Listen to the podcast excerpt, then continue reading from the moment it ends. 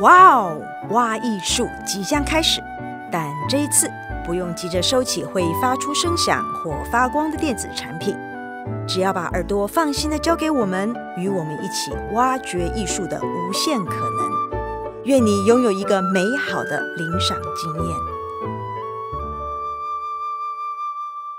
好，大家晚安。大家好，我是吕代蔚。舞台上另外一位是陈伟哲老师。然后很开心来到歌剧院的这个夏日会客室哦。然后比较不好意思，因为我这两呃这几个礼拜我持续不断的在感冒的关系，所以我的声音不是在一个很好的状态哦。所以说希望大家能够多多包涵哦。然后今天的这个呃。这样子的一个讲座的形式其实是比较特别的哈，就是说其实它并不是一个专门的 for 就是专场的讲座，事实上这是一个 live podcast。好，那主要就是可能我跟伟志老师两个人，我们会就今年歌剧院在这个暑假的这个音乐剧的这系列节目呢，来为大家来做介绍，包含了其实在八月份的一个非常大的一个压轴制作，就是来自于韩国就是授权音乐剧三三剑客哦，然后还有就是这个活戏见面哦，大家可能对他们还蛮熟悉的，在呃，去年可能看过他们的 LPC 的制作啊，他们这次也在歌剧院这边带来了《Next to Normal》哦，就是近乎正常这部非常精彩的百老汇的音乐剧。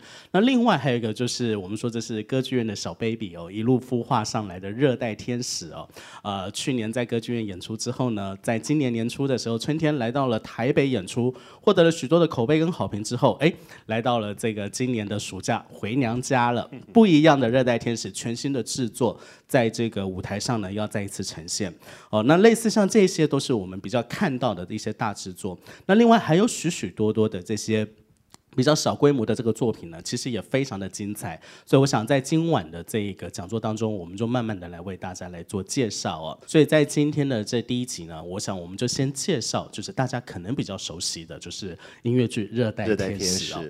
呃，这一次的这个热带天使哦，它加了一个副标，哦，叫做《烈女犯一九四零》。好，这个其实这个副标呢，其实是林梦环啊，就是我们的这个主创团队林梦环他们在改版之后，他们重新加上了这样的副标。那为什么会加这个副标？主要的原因是因为它更聚焦于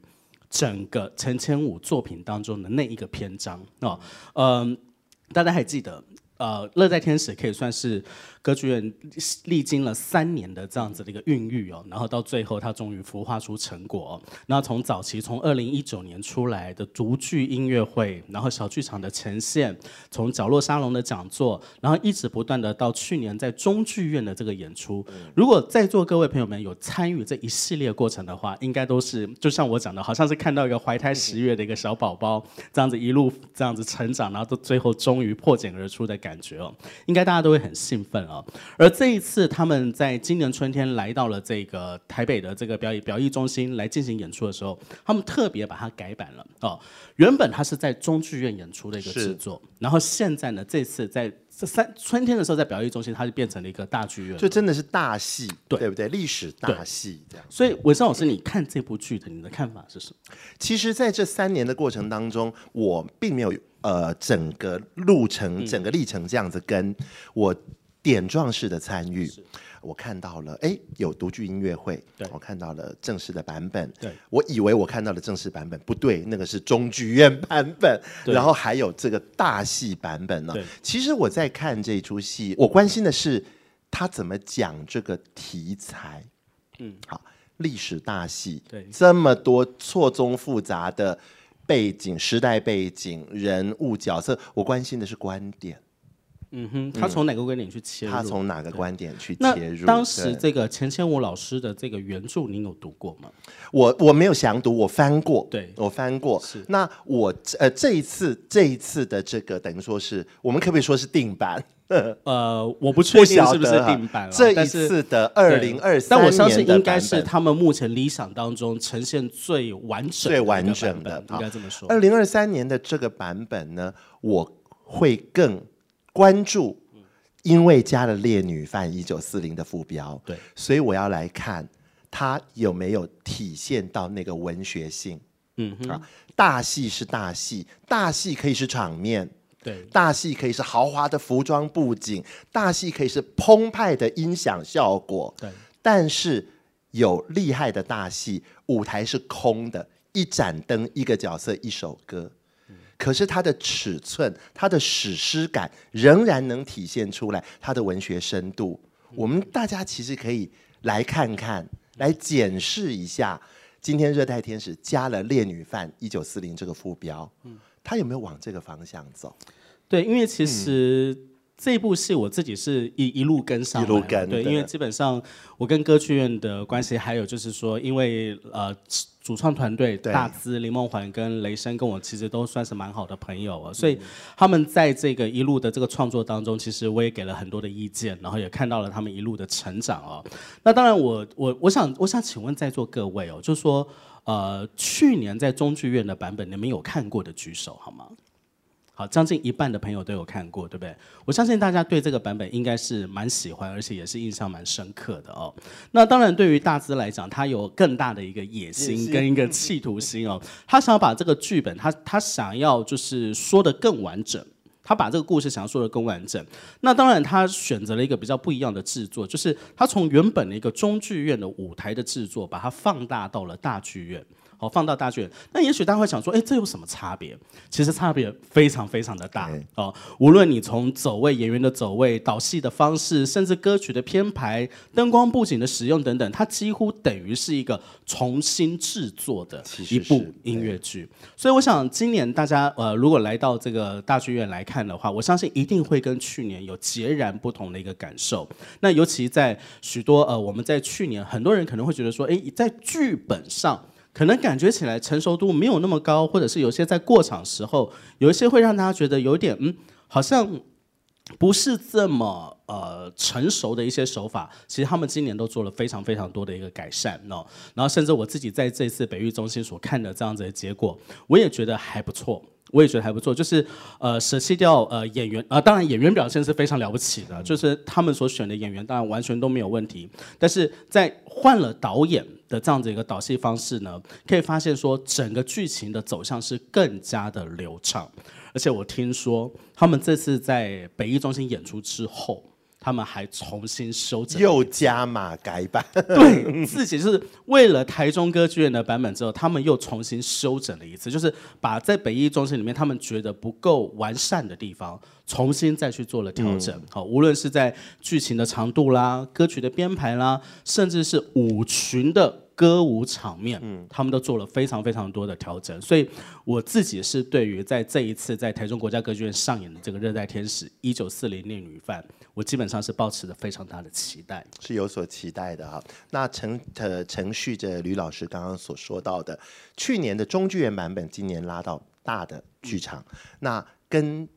在座各位还有我们的 Podcast 的听众朋友们分享一下，其实剧院的大小跟观众实际的审美经验有非常大的关系，有些小戏要精致、要亲密、要 intimate，放在大剧场它会不见掉；有些戏就像我们刚刚讲的，哪怕只是一个人、一首歌、一盏灯，在大剧场它可以把你拉到他的手掌心，然后把你放在他的手掌心摸。有些作品。他这个魔法出现在写作里头，有些作品这个魔法出现在表演者身上，找不到定律。我们真的坐在剧场里面亲自体验，你才会发现。要等到上演的时候，真的，我觉得就是那个磁场跟那个气场，就是说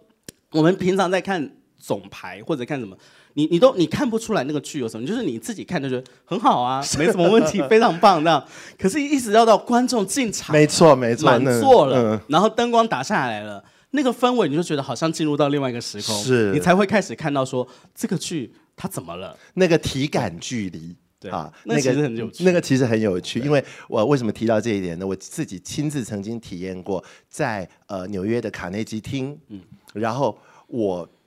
以为在。我家客厅参加音乐沙龙，哇，其实是五千个座位的卡内基厅啊，那个表演者有这样子的魅力，哇，那个气场非常强。是啊，这个是热带天使的部分。所以这热带天使在今年的七月二十九号跟七月三十号各两各一场的演出哈，礼拜六的下午场跟礼拜天的都是在下午场，所以还是欢迎大家，无论你在去年是否有看过这个中剧院的这个制作版本，今年都非常推荐大家回头来看这个热带天使这个演出，这应该可以算是，我记得我去年我在写的时候我就说，这应该可以算是台湾新生代音乐剧的一个标杆，嗯，哦一个标杆，所以我想这是非常推荐给大家的一部作品。那接下来我们要介绍的第二个作品呢，它比较特别啊，它是来自于红潮剧集这一个制作团队他们所创作的这一部《当雅思遇见人鱼》啊，但它的这个表演形式呢很不一样，它并不是一个完整的制作，它是以一个独具音乐会的方式来呈现。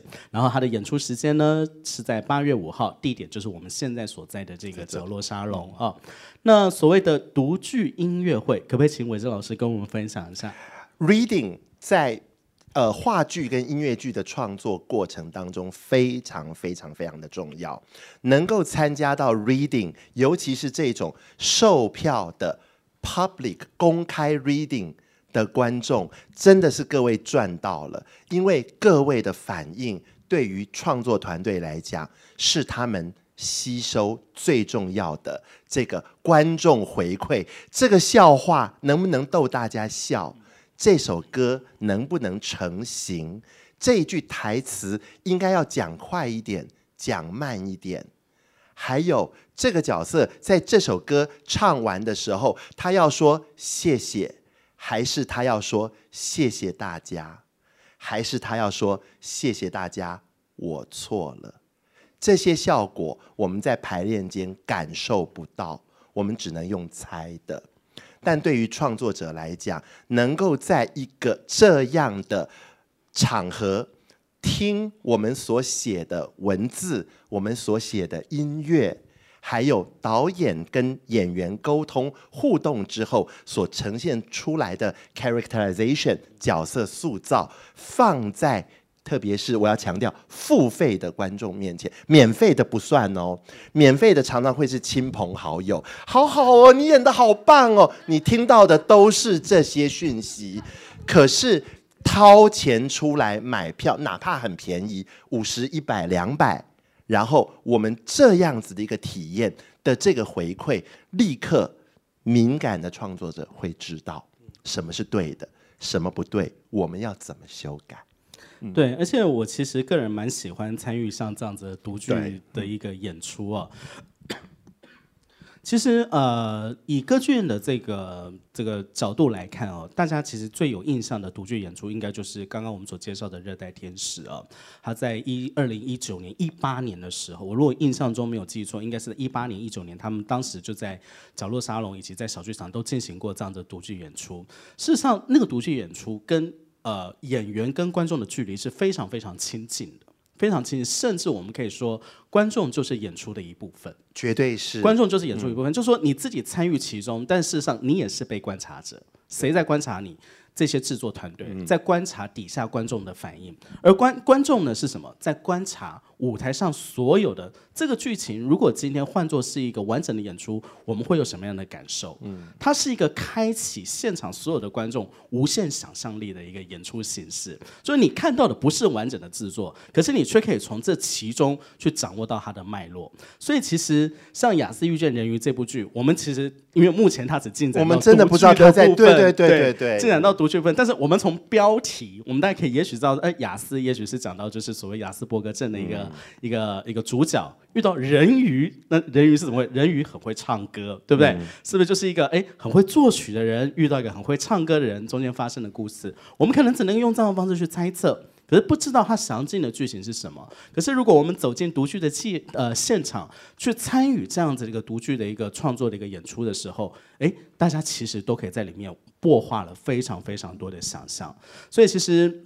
非常推荐大家，就是说偶尔我们在看到完整制作的同时，我们也可以一起来参与这个在呃一个音乐剧成熟的制创作过程当中所必须要有的那个必要环节。如果我们身为观众，身为音乐剧爱好者的一份子，我们都能够参与的话，应该是非常非常幸运的。好，顺便再补充一下啊，那个读参加这种 reading 啊，这种读剧会，观众还可以看什么？没有服装啊，没有布景啊，没有灯光啊，观众可以看什么？观众，我我我很爱参加，我爱最爱看什么呢？我最爱看演员怎么做艺术抉择。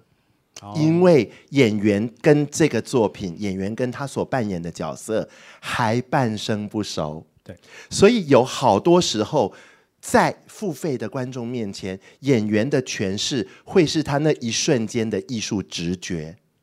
嗯。这件事情非常好看。所以其实他牵扯到这个演员的潜力。嗯、对对对对，对。就是这一句“你好吗”在当时当刻他要读出来的那个瞬间，他同时是演员以及角色的身份，他还没有被导演排到滚瓜烂熟，还没有被微调，还没有被打磨过，在那个瞬间他给出来的东西是他的直觉，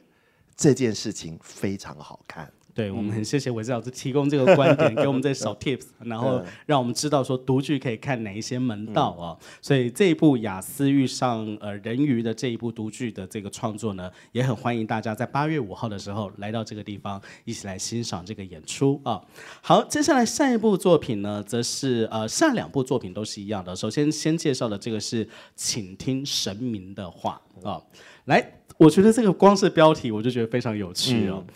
请这个字哦，如果我们今天不看不看这个文字的话，你觉得听到请听神明的话，你可能会觉得那是倾听，对不对？但是事实上，他是叫你要去听啊，请听啊、然后这个剧呢，这是呃台中国家歌剧院跟中国信托文教基金会所共同他们的这个歌的这个音乐剧人育人才培训工程哈、哦，所共同合作推出的一部非常精彩的作品哦。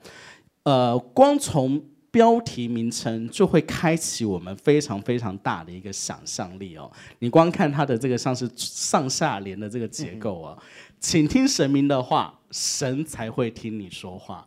我觉得光是这个就是非常吸引的，我想要去看这部剧哦。尤其大家可以知道，这部剧它的创作团队，我个人非常的喜欢。编剧是非常灵活，而且是非常年轻的编剧陈志廷了。然后故事发想斯文，嗯，韦森老师跟他很熟，我也是我们的朋友，这样子，也是演员出身，对，好像也是音乐老师，对，他是、嗯、他他他自己他在呃他的那个简历上写我是音乐老师，嗯，对。也是一个非常呃有创作力量，我觉得她的那个创作能量是非常强大的一个才女哦。那我更喜欢的是什么呢？是这一部呃这部音乐剧的作曲导演以及作曲就是高天恒小高小高导演。我相信喜爱音乐剧的朋友们对他完全都不。他好疯哦，他应该可以这个高天恒这小高导演应该可以算是目前国内剧场界最活跃的一位创作人了。就是他手头上现在在演出的剧。我当然，我这样讲有点太太捧他了啦。就是我们常常讲说，就是在好莱呃，在百老汇哦，跟伦敦西区哈，有一个有一个制作人跟一个呃词曲创作才子哦，就是音乐剧的这个创作才子，他们是所谓的日不落。这个制作人叫做卡麦隆麦金塔，然后这个创作人呢叫做安德鲁洛伊韦伯。为什么叫做日不落呢？因为在这两个地方永远有他们的剧上演。但是这个神话最近破灭了，这个神话最近破灭了，因为在百老汇目前是这三十年来，现在这个时候是唯一一次。安德鲁·洛伊·韦伯的作品没有在百老汇上演的时候，对，歌剧魅影四月中旬的时候下档，下档之后，他已经没有任何一部作品在百老汇了。这个是持续将近三十多年的一个神话，在今年破灭了啊，这有点可惜哦。当然，小高，我不是说他 跟安德鲁·洛伊，但是我的意思是说，他的作品非常非常的多，而且非常的丰富，而且几乎全年无休。哦，你在全年一年三百六十五天，你都可以看到他的作品在哪一个剧院，在哪一个剧场上演着，而且大小规模不一。他算是一个非常非常有头脑，而且很灵活的一个导演。那旁边的这个张清燕呢，我个人非常喜爱他，我非常喜欢他，甚至我认为是他极有可能是当今我们台湾剧场界新生代音乐剧作曲家当中最具才华也最具潜力的一位。我今天在这个地方跟大家介绍这一位作曲家，大家把他记起来。未来如果有他的作品，你尝试着去认识他，你绝对不会失望。韦志老师有补充的吗？我想要补充一下是呃，小高导演他的作品呢，嗯，我们现在因为台湾的这个呃剧场产表演艺术产业相对而言规模没有那么的大，所以绝大部分的剧场工作者，你得要不断不断的。有作品有产出，你得要强迫自己变成多产，你才能够维持生计。可是，在这个多产的过程当中呢，我个人蛮佩服小高导演的一件事情是，他有在这个多产的过程当中建立自己的风格。所以呢，呃，那些我刚刚说他很疯，他的作品很疯。呃，目前在台湾的尤尤其是强调青春。强调当下，强调现在，甚至会有一点带有后设，强调剧场元素的相关题材的音乐、歌舞、喜剧，十之八九是他的作品。对，因为 而且他的制作水准都蛮整齐的，就是说，嗯，一句话讲，就是说，你看他的剧，你比较不容易踩到雷。哦，这个其实就是我们讲到最、嗯、最最最那个就是这样，嗯、就是说你看到他的剧，他最近几年来所推出的这些作品，说大家比较熟悉的长麦型的，比如说像《苦鲁人生》，哦，苦鲁，哦，苦鲁人生讲这个剧场的这个技术人员的黑衣男子女子啊，对，对，然后还有做在呃今年好像也在歌剧院上演过的《谁偷了我的字》。哦，这个非常温馨的这个一个作品，嗯、你可以发现说他的制作水准事实上是非常整齐的，而且这个导演很有他自己的想法，嗯、所以当他的剧推出的时候，不管他是喜剧，他是温馨的家庭剧也好，他总是在这个剧情当中，总是在这个内容当中，他会有一些地方打到你。嗯，我觉得那是非常非常不简单的。那尤其他在音乐剧，因为他自己本身他也会唱，所以他在他也会演。所以说他在整个这个音乐剧的这个元素、这个节奏脉动当中，他掌握的很好。嗯、所以我这次非常看好他，是因为他跟这个我刚刚讲到这位新生代的这一位呃作曲家张清燕的合作、哦。嗯、张清彦为什么我这么喜欢他的原因是，我很少见，因为大家都知道，就是华文音乐剧最常见的一个问题是在于词曲咬合的问题。好，常常我们最常最大最大一个争论就是我们的这个音乐剧到底要不要加字幕？哦，这个事情是永远的一个 没有结论的一个一一个一个问题哦，永远的争议哦。那为什么会有这个争议问题？就是当然就是词曲咬合嘛。那当然，你现场观众今天在听音乐剧的同时，你到底听不听得懂舞台上的人在唱什么？这件事情是很很基本的重要的元素啊。你的歌曲再好听，你的戏再好看，当演员开始开口唱歌的时候，你听不懂他歌词在唱什么，那还是没有救。对吧？没有救，那对，那完全没有救。字幕做的再厉害都没有救。对，所以那怎么办呢？那其实他就是回归源头，创作者是不是有 care 这件事情？嗯，那我觉得张青燕的创作，其实在呃近几年来，我在 follow 他的一些剧，我发现。他真的是我看到在新生代作曲家当中，他对于词曲咬合这件事情，他非常非常的呃，就是投入很多心力在这里面。尤其他更让我惊艳的是说，我们有时候为了词曲咬合，为了声韵，会让歌曲变得没有这么直觉，会让歌曲变得没有这么好听。可是他却又有那个天分，可以把那个音乐写得非常非常的好，然后甚至是。有点蛮流行的，就是没有那么多的学术在里面，这样有时候是蛮听起来就是很朗朗上口一首曲子，但是里面的每一句话你听得清清楚楚，嗯、我觉得那是非常不简单一件事情，甚至连他唱 rap。他在唱 rap，在唱饶舌的时候，那个词歌词都让你听得清楚，我觉得那很不简单。嗯、所以我觉得这一出《请听神明的话》是我个人非常非常关注，而且是 我觉得光是看到这个主创团队跟这个演出的这个文宣，我个人就很想买票去看的一部作品。所以在这里呢，也是推荐给大家。对啊，那个呃，三个月老要帮助一个不断遇到渣男的。呃，剧场、呃、女女性剧场工作者，对，对。一个很备受挫折的剧场女性工作者，对，所以完全都是我们刚刚提到的现在当下剧场元素，嗯，整合在里面，然后可想而知，他一定很疯，因为有三个月老。对，所以我这边推荐给大家，在今年的八月二十六号跟二十七号，在小剧场哦，这是一个小制作，在小剧场的所推出的这个，请听神明的话，真的诚挚推荐大家来进场来观赏，而且小剧场其实真的就是跟。演员的这个观众距离是非常非常近的，所以说我相信大家可以看到更多的这个细节，而且对于呃整个戏剧的演出的那个感受度，应该是会更加的浓烈啊。好，这个是第一部跟这个呃中国信托文教基金会所合作的这个音乐剧人育人才培育工程的这个作品。那下一部作品呢，同样也是跟这个中国信托文教基金会共同合作的。这部剧的名字非常非常的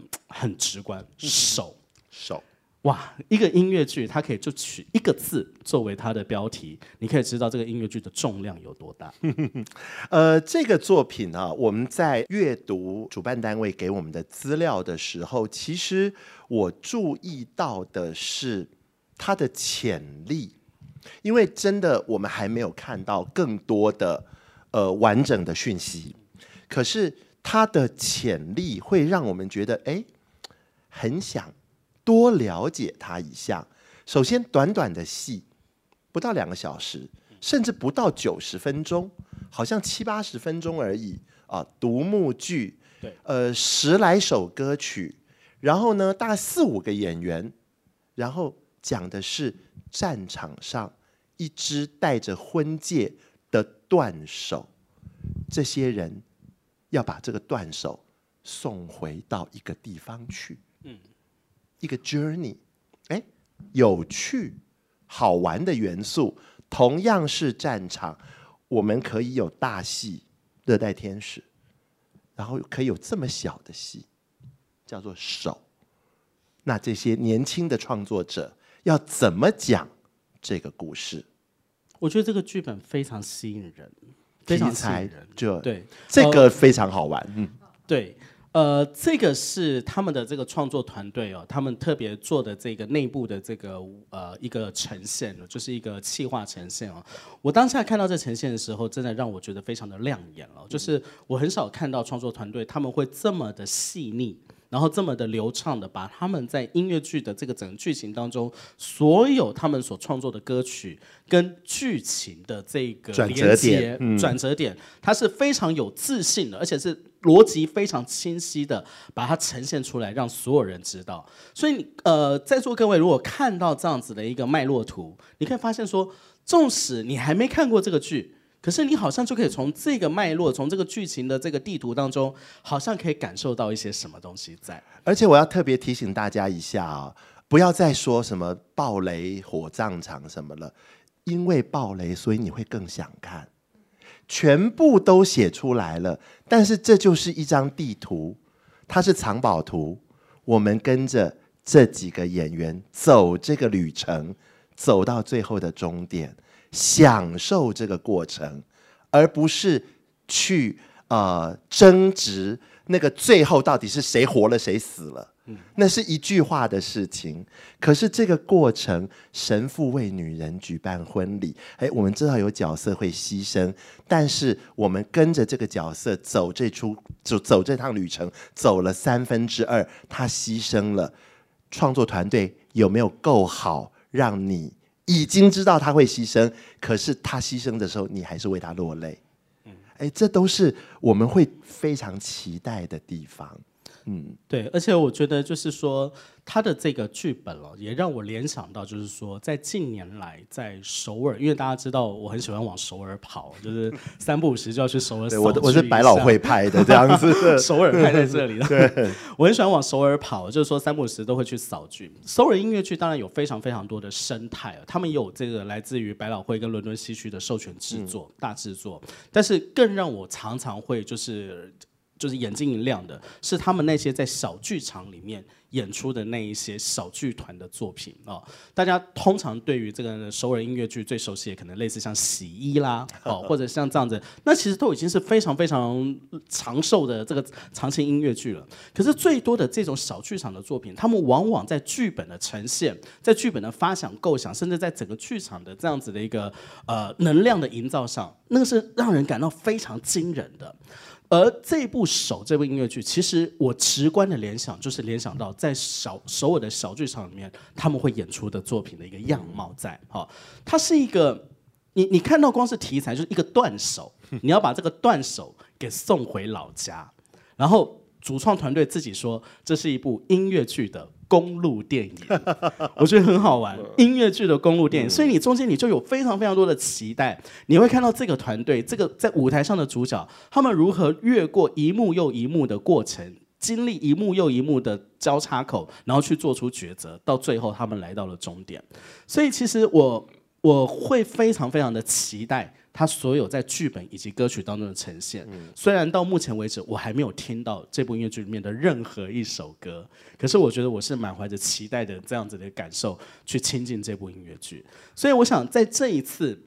呃，台中国家歌剧院在今年暑假的两出在小剧场里面的这个制作，跟中国信托文教基金会的这个音乐剧人才培育计划的制作，包含刚刚前面的《请听神明的话》跟这部手。我真的非常诚挚推荐给大家，一定要进来看。尤其它只在小剧场里面卖，所以票非常少。可是如果今天你在小剧场里面，你认识了这个团队，认识了这个剧，你感觉到了些什么？那真的恭喜你，你挖到宝了，因为你这就是你就是这一百六十个幸运者里面的其中一个。而且这些人你会永远记得他，以后这个剧团推出的作品你一定都不会忘记。所以再一次诚挚的推荐给大家，不要想说啊小剧场、小剧团 没听过、没看过，我就略过。不要，他们的题材、他们的创意、他们的创作能量、他们在舞台上面发挥的这样的热力，正是我们所需要的。这个呃，要呼应吕老师说的这个啊，很多时候在这种不经意的状态下。你可能看到《A Star Is Born》，你看到了，就这当年我看到那个谁谁谁这样子，然后第一次上台，然后一句，然后台下观众哇，这人是谁？这都是呃十年后、二十年后、三十年后很值得说嘴的经验。呃，身为剧迷，我们非常非常珍惜这样子的机会。对。好，在我们这一期的 podcast 当中，我们跟大家介绍了、分享这个台中国家歌剧院的《夏日放时光》这些众所瞩目的这些作品。那我们就下次再跟大家见面，拜拜，拜拜。